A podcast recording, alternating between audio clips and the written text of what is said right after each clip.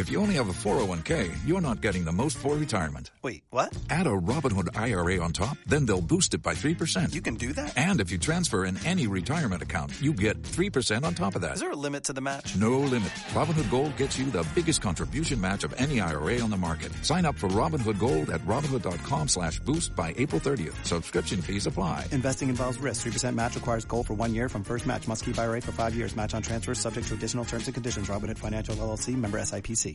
Me parece que podemos hacer una conexión entre este planteo que vos acabas de hacer con nuestro próximo entrevistado que ya está en línea, porque vamos a conversar con Martín Tetaz, diputados de Juntos por el Cambio. Va a estar hoy justamente presente en el debate eh, que se inicia el presupuesto y estos temas y las reglas de juego estarán a la orden del día. ¿Cómo no? Martín, ¿cómo estás? Buen día, un gusto. Hola, buen día, ¿qué tal? ¿Cómo? A, a Pablo lo escucho un poquito bajo, a ver si Sí, me pueden sí, vamos a ver si podemos recuperar un poquito el, el el audio para que escuches mejor. Bien, bien, bien. Yo, yo voy a ¿Cómo aclarar están? así. Bien, bien, Martín, gracias. ¿eh? Eh, Bueno, ¿Qué no, tema? contrario. La cuestión de, de- de- del régimen de promoción industrial, las reglas de juego. Recién Luis Gali de Newsan nos decía, no queremos que nos cambien las reglas de juego. Y ustedes deben decir, nosotros queremos ser gobierno para cambiar las reglas de juego. Es, es un temazo el que, el que se viene si es que vuelven al gobierno. Mira, no hay que tener miedo de corregir lo que está mal, es un error, digamos, que, hace, que, que haya estado mal durante muchos años no le da ningún derecho a nadie de mantener una irregularidad. Eh, simplemente, obviamente tiene que haber un, un, recorrido, ¿no es cierto? Y, y- y- y- pero sobre todas las cosas, tiene que haber una evaluación de impacto de las cosas que estamos haciendo. Yo esto, Pablo, lo estoy pidiendo desde el primer día que entré al Congreso el año pasado, cada vez que viene uno de los funcionarios a, a presentar su, su parte del proyecto presupuesto y que con alguna idea de alguna partida extra para algún régimen, sea Tierra del Fuego, sea régimen automotriz, sea, lo- sea el régimen que sea, lo primero que pido es, ¿alguien midió si esto que estamos haciendo sirve para algo? Si esto tiene algún impacto, si lo que estamos buscando, ¿qué estaba buscando el régimen este cuando se aprobó originariamente? ¿Más radicación de gente? Mejores salarios, más empleo, más impuestos para el Estado, más exportaciones. ¿Qué estábamos persiguiendo con esta promoción?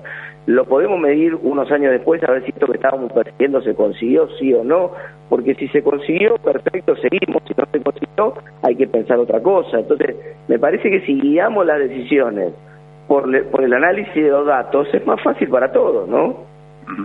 Sí, sí, sí, porque digamos acá no hay mucho para discutir, ¿eh? ¿Funcionó o no funcionó? Claro. O si funcionó, ¿para quién funcionó? Porque si funcionó para dos empresarios que se llenaron de guita y el resto, eh, viste, lo castigaron con, con precio más alto, no funcionó. No creo que haya sido no creo que haya sido la lógica cuando se pensó el régimen.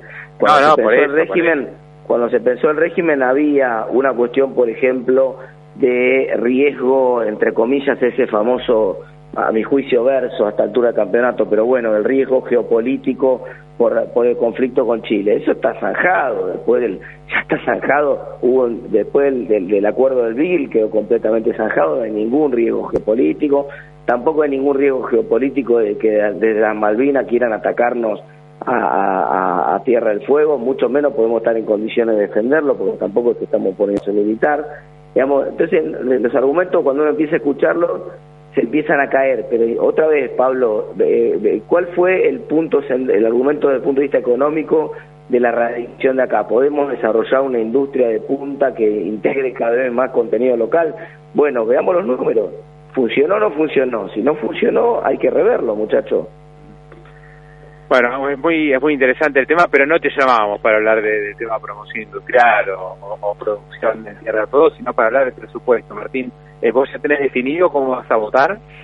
Mira, nosotros hay una negociación en marcha mientras nosotros estamos hablando de muchos aspectos que todavía quedan sueltos en ese presupuesto, por ejemplo, el famoso artículo sobre las retenciones que nosotros pedimos expresamente que se incluya la expresión de que ese ese artículo solo habilita bajas en las retenciones y de ninguna manera ninguna suba. Queremos garantías en ese sentido.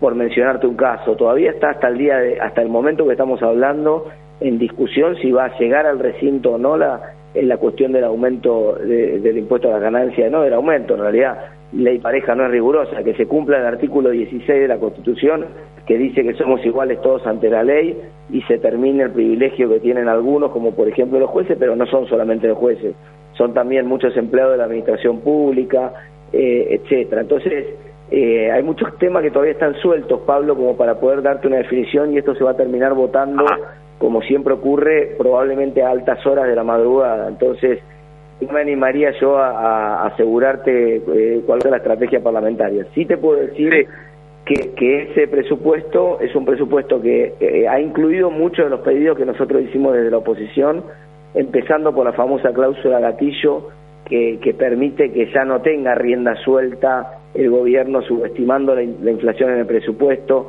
Viste que había dicho el gobierno va a ser 60% de la inflación. Claro, sí, sí, sí, sí, que Sí, que es una práctica no era creíble, nosotros dijimos, bueno, pongamos una cláusula de ¿qué pasa si es más de 60? Bueno, ahora tiene que volver al Congreso a pedir autorización para gastar más. Entonces, eso parece bastante razonable. En la medida que la oposición va consiguiendo las cosas que se va proponiendo y que pide en la, negociación, obviamente se acerca más la posibilidad de que terminemos acompañando, por lo menos en general. Después, bueno, en particular se, incluyó se verá. Sí, eh, se incluyó Martín también un eh, creo que es un proyecto tuyo eso no una, una propuesta tuya que es eh, que los colegios privados el 40% del gasto o de lo que uno este, digamos dispone para el pago de colegios privados sí primero no es primero no es solamente para colegios privados son gastos educativos de la familia vos podés mandar a tu hijo a una escuela pública pero después va a inglés a un instituto privado a la tarde o va a ah, computación o compras libros para que el chico estudie digamos, todo eso está incluido dentro de lo que vos podés deducir.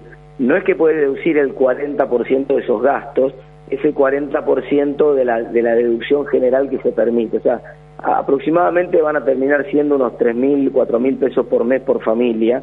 Es una suerte de alivio fiscal para la clase media para compensar un poco el tema de que el presupuesto tiene, como sabes muy bien, un artículo que pone un blanqueo. O sea, nosotros estamos eh, siendo, digamos, entre comillas, generoso con los que no pagaron y le decimos, bueno, está bien, puede pagar ahora. Bueno, entonces sí, si con el que no cumplió el Estado es benevolente, tiene que ser mucho más benevolente con el que cumple, porque si no, el incentivo queda puesto pata para arriba. Eh, bueno, entonces estamos estamos a la expectativa de, lo que se apruebe, o sea, esto están, negociando entre los bloques para ver si Juntos por el Cambio eh, presta su bueno, hay, algunos que se han manifestado en contra, por ejemplo, que vota en contra de, del proyecto, es como que no interesa mucho lo que se pueda discutir en estas horas. Sí, también hay cosas que se han eh, que se han corregido en el transcurso de estas últimas 48 horas. Por ejemplo, algunos diputados de la creo que de la coalición cívica se han manifestado en contra del ajuste en educación, que nosotros por supuesto también, y buena parte de ese, de ese ajuste en la versión original del presupuesto finalmente se corrigió. Entonces, eh, por eso te digo, está siempre abierto, viste, hasta último momento. Eh, vos, podés, vos muchas veces de eso se trata, ¿no? Es decir, vos a, veces anunciás, mira, en estas condiciones nosotros no acompañamos para torcer el brazo del oficialismo y que vayan haciendo correcciones que hagan que la versión sea mejor del presupuesto. Obviamente, el presupuesto que hubiéramos hecho nosotros, lógicamente no, es un presupuesto, eh, los que ganaron y, y son los, que gobiernan el país son ellos y tienen que hacer ellos su, propio presupuesto. Ahora, nosotros, ¿cuál es el rol de la oposición? Tratar de que ese presupuesto no sea tan malo, tratar de ir incluyéndole modificaciones para que para que la, para que la clase media no pague como siempre los platos rotos, eh, en fin, en fin, vamos, eso en eso es en lo que estamos trabajando. Martín, te agradezco y bueno, quedamos atentos, te queda un, un arduo un arduo día hoy, ¿no? Un arduo jornada. Así es, va a ser larguísimo, va a ser larguísimo, va a ser largo. Muchas gracias. Eh, ¿A qué hora se supone, a qué hora se supone que van Mira, se hablaba de 20 horas de sesión, así que y empieza al oh. mediodía, siempre empieza un poco más tarde. Va a terminar en el mejor de los casos a las 6, 7 de la mañana, ¿no? Claro, o sea que posiblemente haya que esperar hasta mañana en la mañana. Es, una locura eso, ¿no? Probablemente, sí, sí, la verdad que sí, pero bueno, eh, para, para, yo lo he planteado desde el primer día que estoy y la reacción que siempre tengo es la de muchos diputados que son del interior que te dicen, yo prefiero quedarme hasta las 5 de la mañana, 6 de la mañana y después poder volver a mi provincia, qué sé yo, son cosas que hay que, a mi juicio habría que cambiar, pero son así.